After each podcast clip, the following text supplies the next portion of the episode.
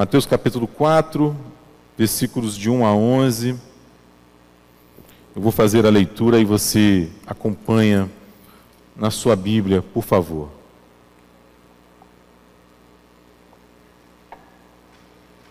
Mateus 4, de 1 a 11, diz assim: A seguir, foi Jesus levado pelo Espírito ao deserto, para ser tentado pelo diabo. E depois de jejuar 40 dias e 40 noites, teve fome.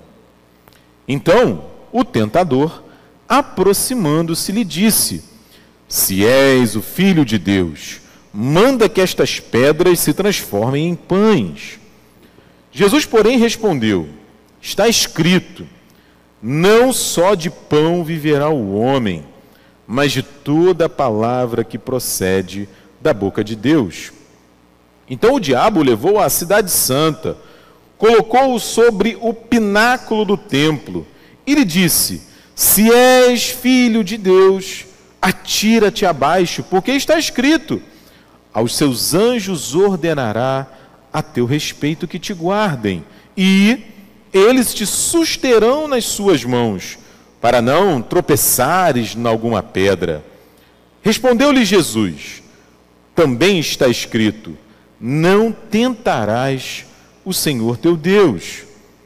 Levou ainda o diabo a um monte muito alto, mostrou-lhe todos os reinos do mundo e a glória deles, e lhe disse: Tudo isto te darei se prostrado me adorares. Então Jesus lhe ordenou: Retira-te, Satanás, porque está escrito: Ao Senhor teu Deus adorarás, e só a Ele darás culto. Com isto, o deixou o diabo, e eis que vieram os anjos e o serviram. Vamos orar? Senhor, fala conosco nesta hora através da tua palavra. Revela-nos, Senhor, a beleza da tua vontade.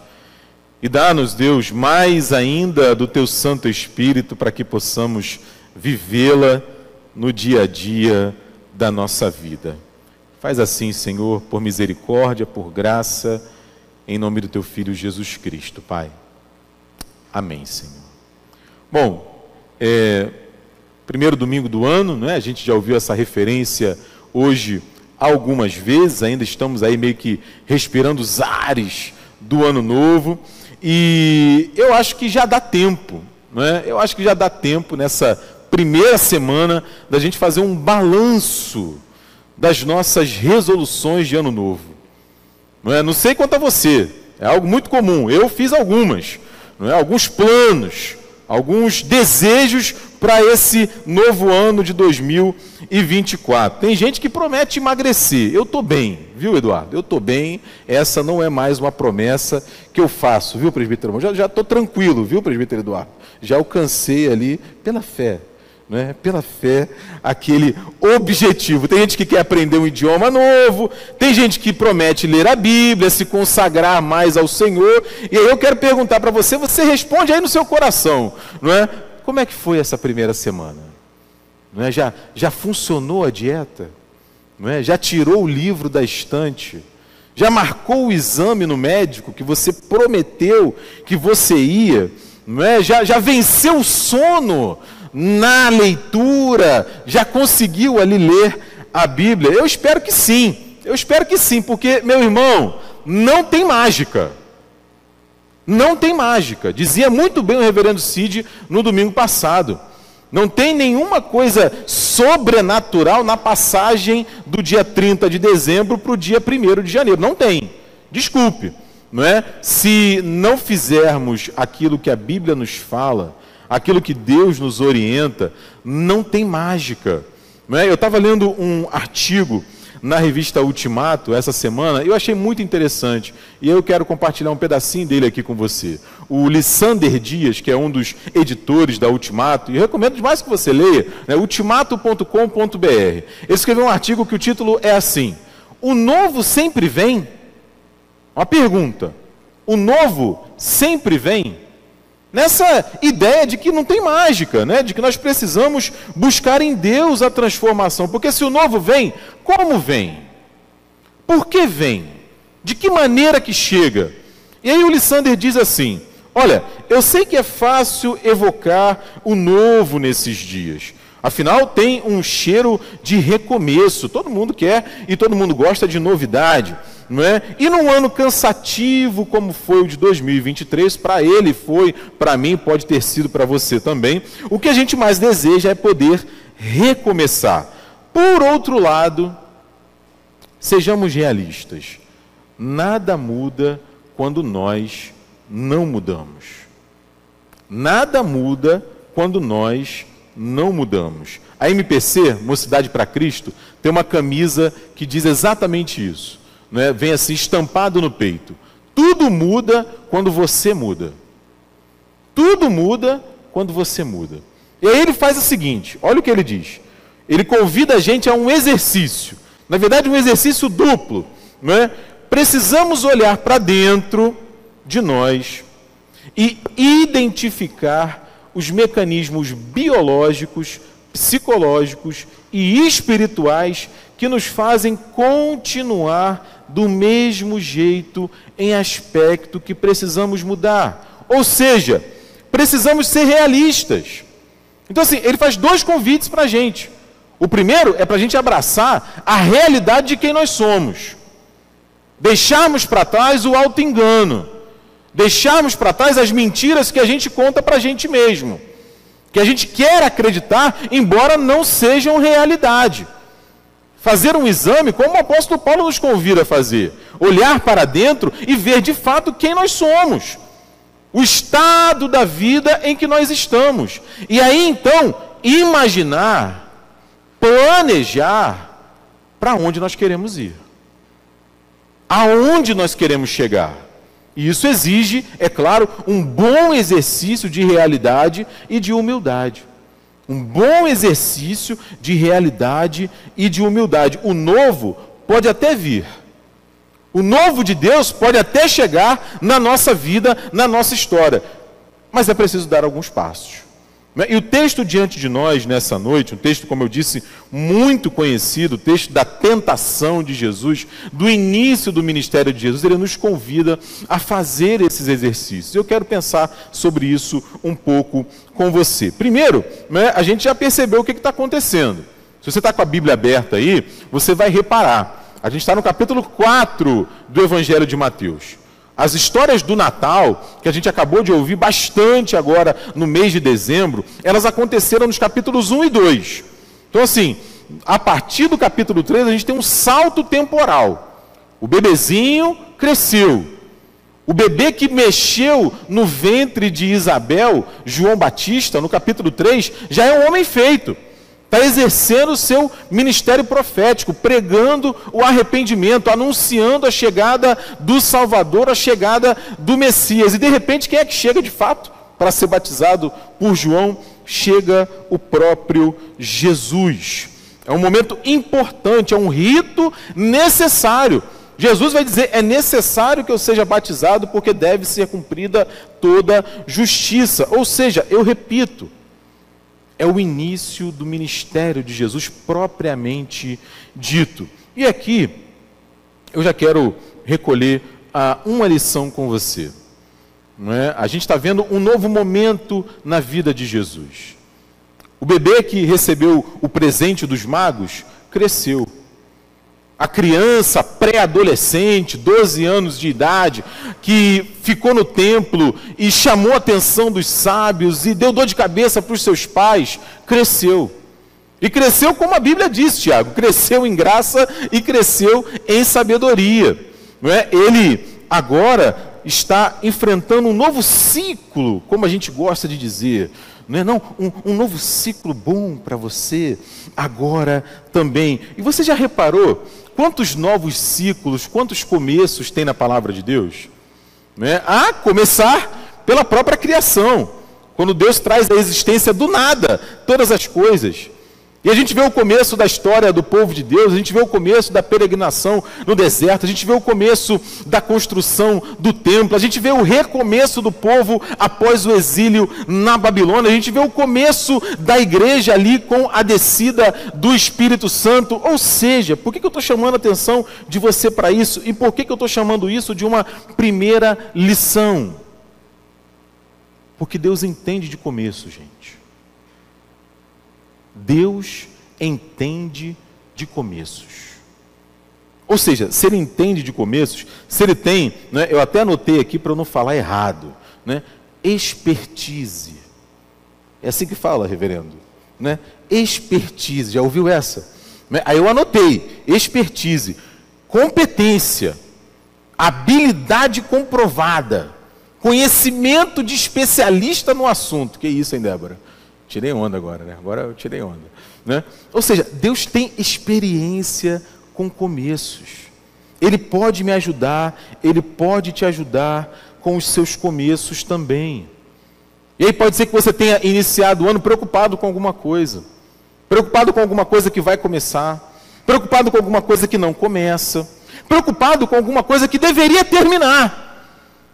E de repente não terminou e você não tem forças nem para fazer terminar. Fale com Deus sobre isso.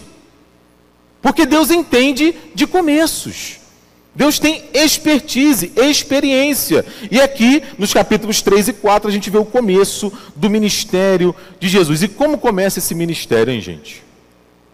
Começa com um encontro nada agradável. Você gostaria de se encontrar com o diabo? Você gostaria de ter esse encontro?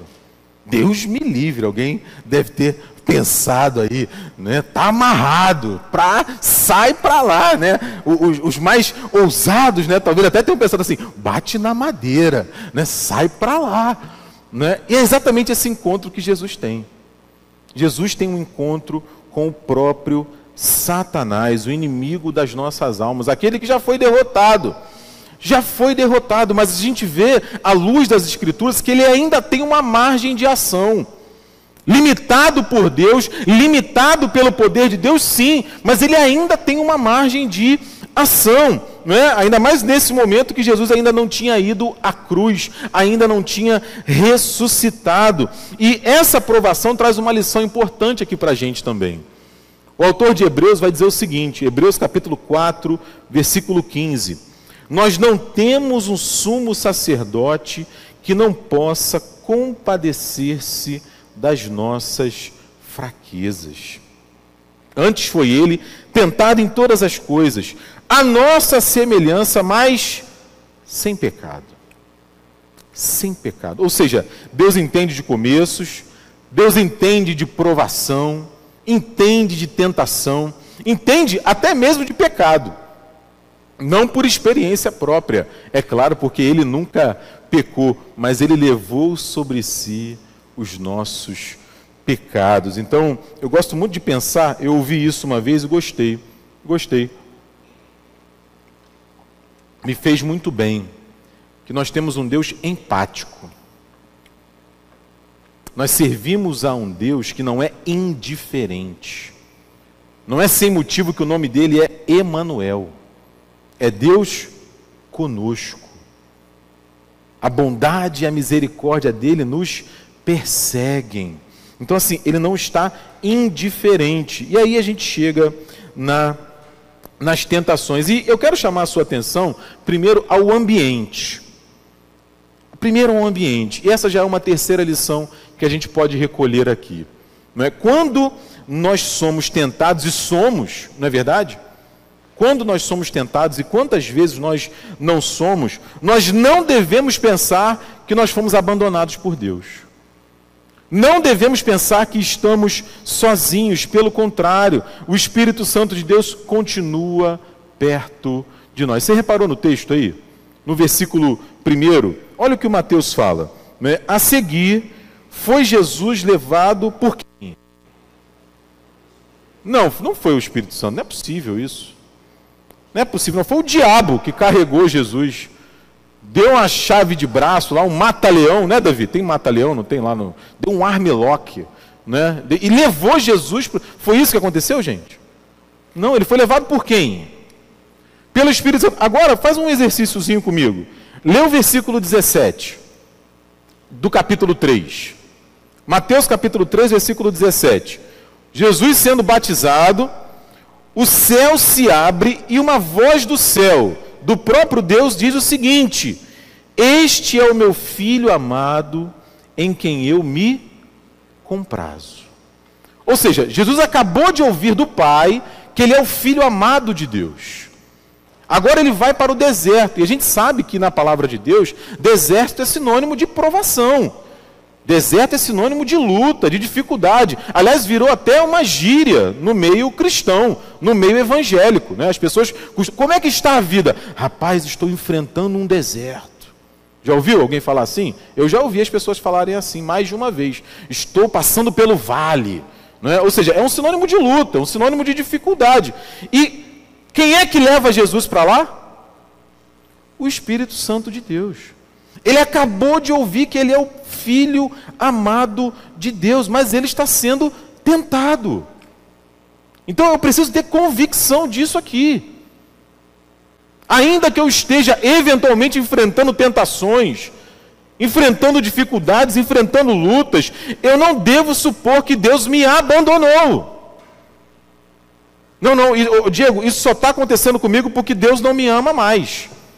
Não, Diego, eu só estou enfrentando essa luta, essa dificuldade. Aqui em casa as coisas estão desse jeito. Meu filho, a minha esposa, o meu marido, o meu trabalho, o meu emprego. É porque Deus está pesando a mão contra mim. Você já ouviu isso?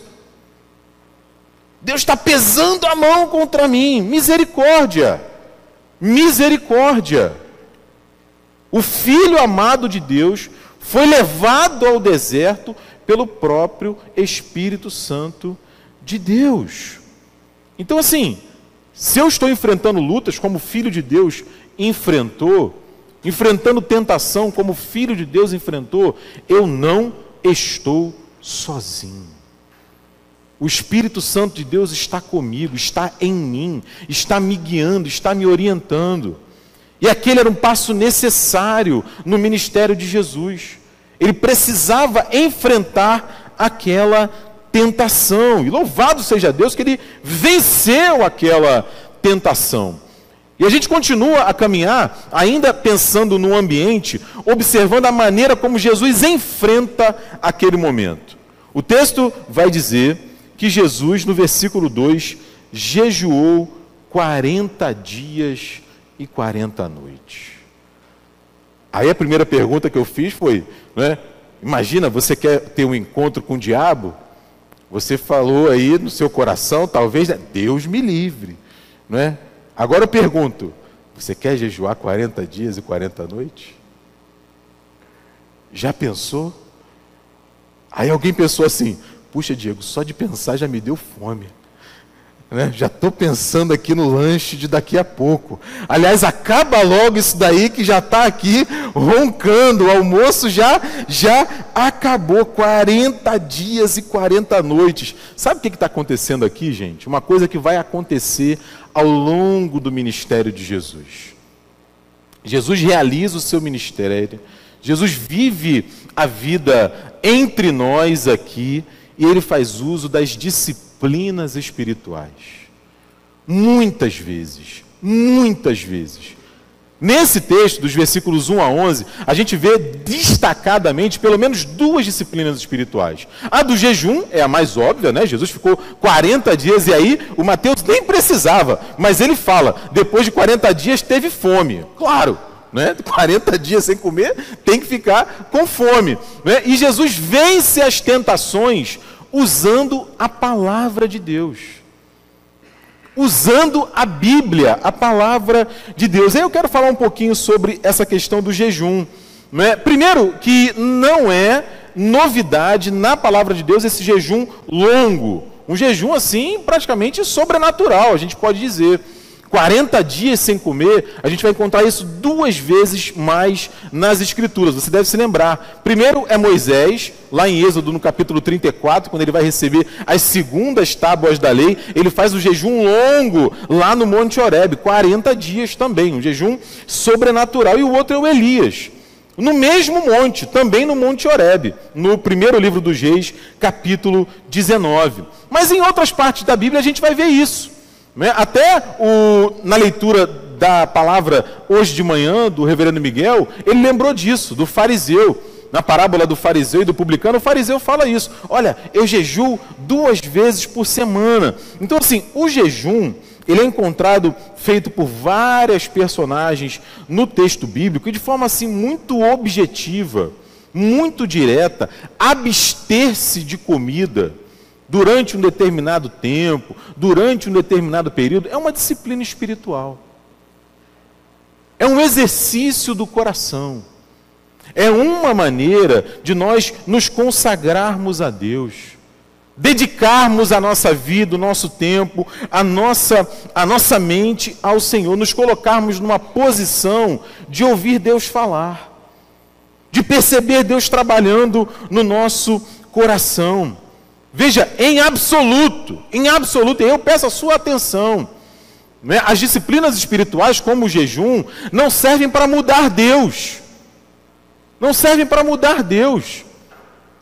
Né? É, é, é, um equívoco a gente imaginar que Deus vai ficar constrangido porque eu estou jejuando.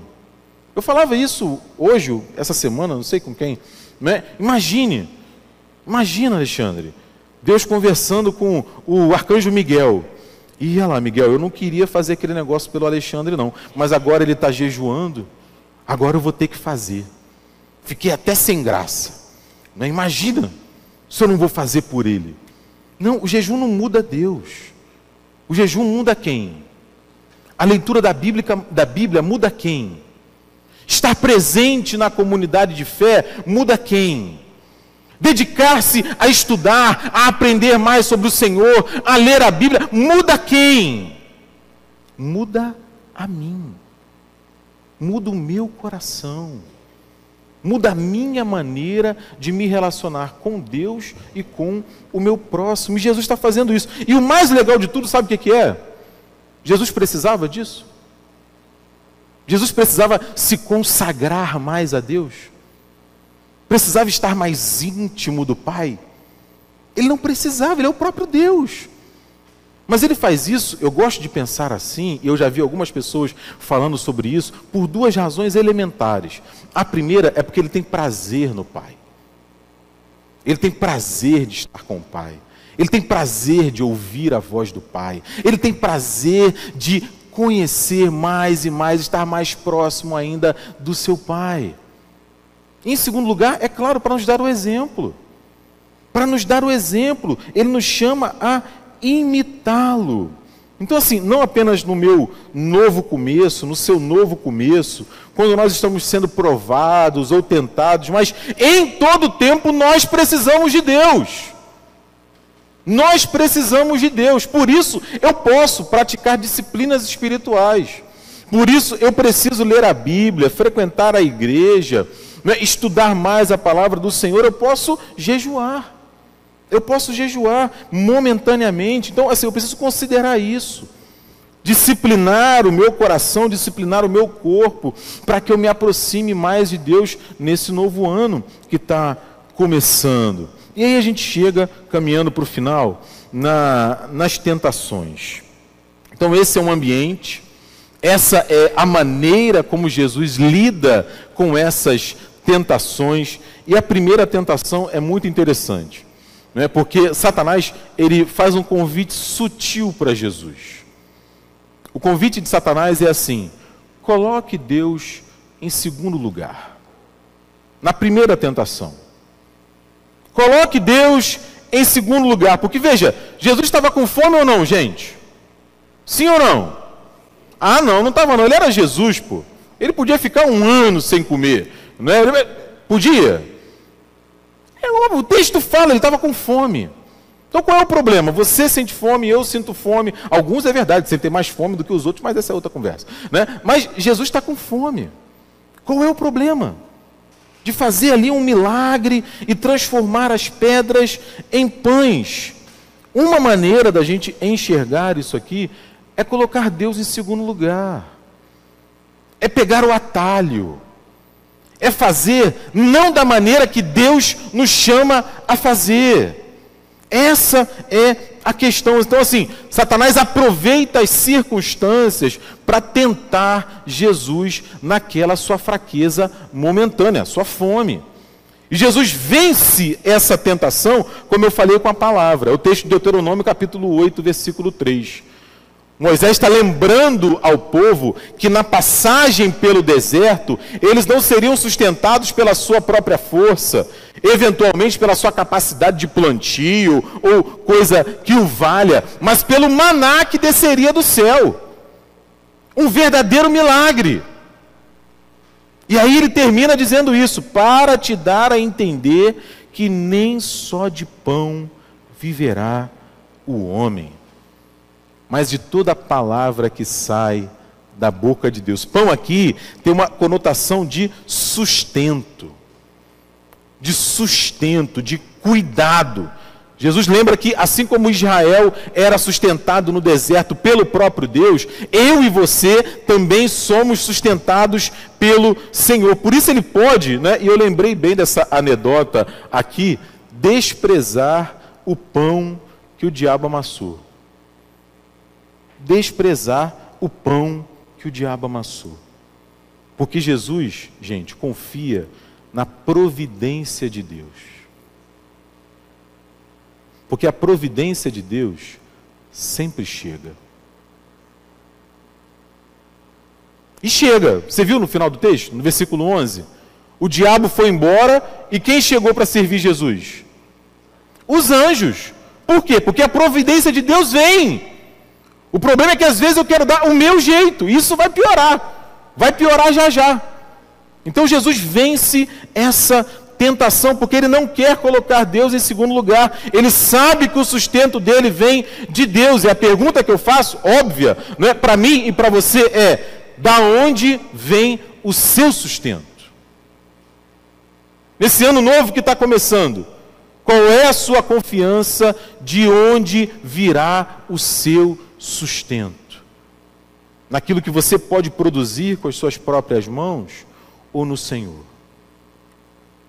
Para que você diga, como Jesus falou: nem só de pão viverá o homem, mas de toda palavra que procede da boca de Deus. A segunda tentação, a gente já ouviu bastante sobre esse texto, e eu, eu gostei muito da maneira como o reverendo Eugene Peterson é, observou essa segunda tentação.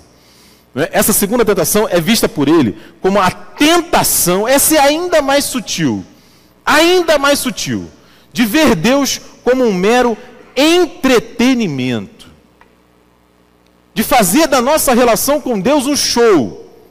Um show, porque você vai se lembrar, né? Ó, se lança daqui, os anjos vão vir, todo mundo vai ver, né? é possível até ter uns fogos de artifício assim por trás, aqueles anjos vindo, assim, uma coisa espetacular, todo mundo vai acreditar. Jesus se recusa a isso. E aí o reverendo Eugene Peterson diz assim: obviamente não há nada de errado em que Deus faça um milagre para o seu bem. Ora, nós não oramos por isso também? Qual é o problema?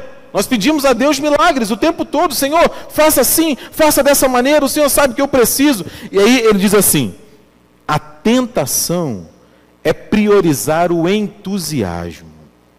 A tentação é ver a nossa vida como algo comum, confuso, monótono, e Deus como o responsável por transformá-la em algo emocionante. Aqui a tentação é ver Deus como mero entretenimento. É como se a nossa vida fosse feita apenas de momentos comuns. E a gente só espera de Deus o extraordinário. Só está bom quando o extraordinário acontece.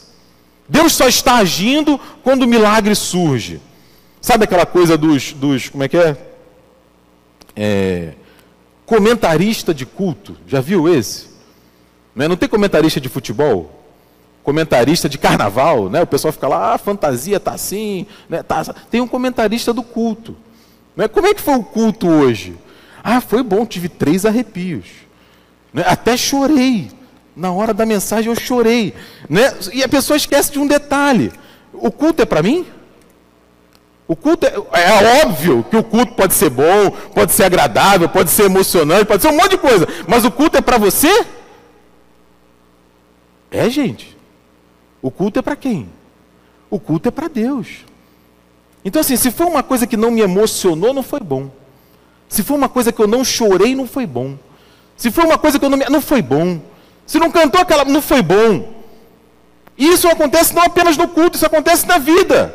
E é disso que o, que o, o texto está chamando a atenção para a gente. E Jesus se recusa a fazer da sua vida um show. Jesus se recusa a fazer da sua relação com o Pai um show. Não! Não, os milagres, eu disse aqui nesse púlpito, tem dois, três domingos, eles têm propósito, eles têm razão de ser, eles têm motivo, não é uma coisa que eu programo. Então, assim, hoje eu vou ressuscitar três mortos.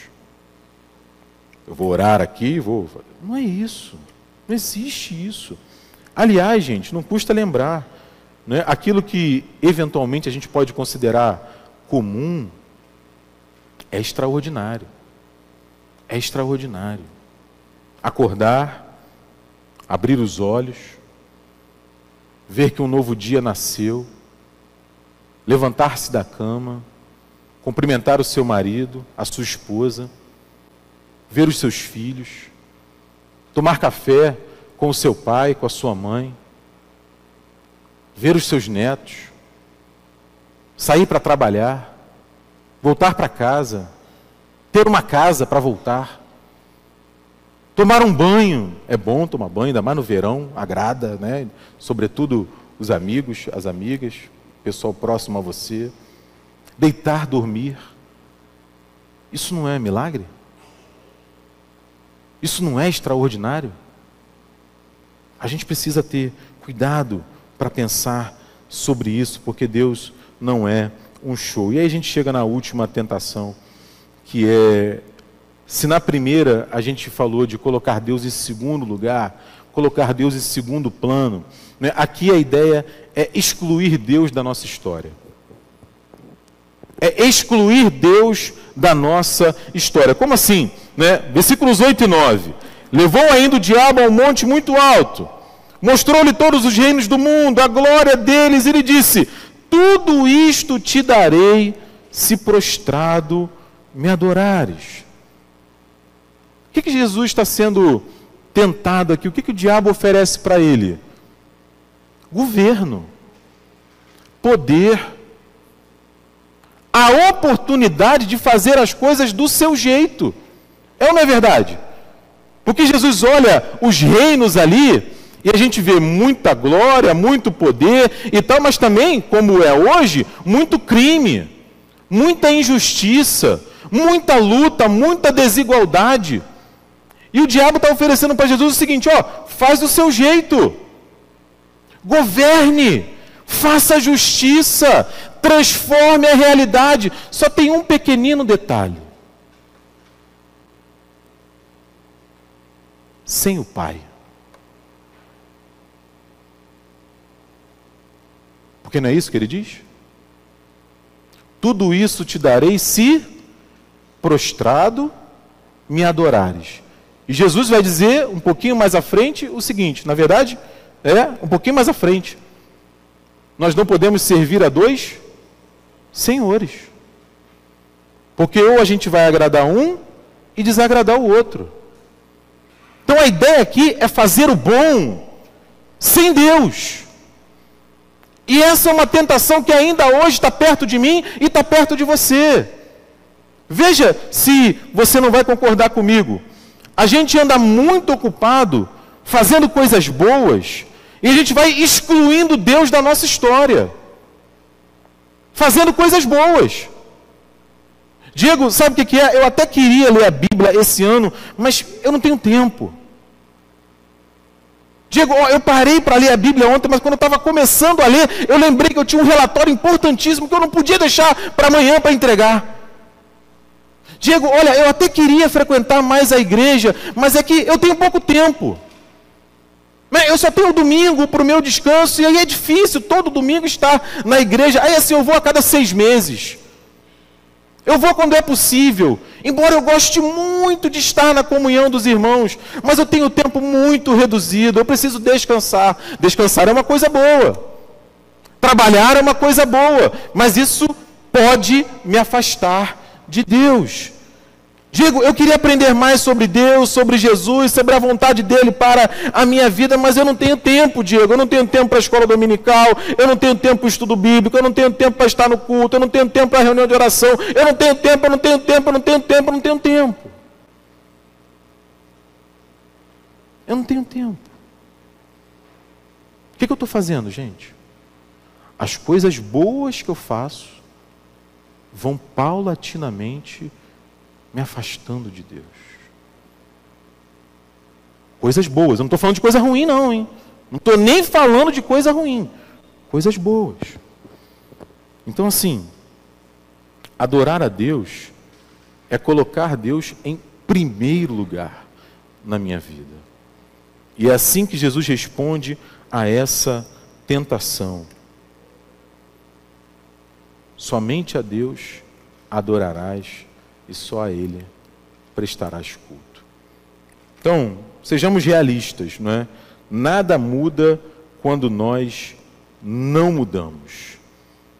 Para que o ano novo seja de fato novo, é preciso haver uma mudança no meu interior. E eu não tenho forças para sozinho operar essa mudança. Eu preciso da ajuda de Jesus. Eu preciso da ajuda de Jesus. Eu preciso, em primeiro lugar, perceber que em todo tempo Ele está comigo. Quando tudo vai bem, quando a tentação chega, o Espírito Santo de Deus está comigo.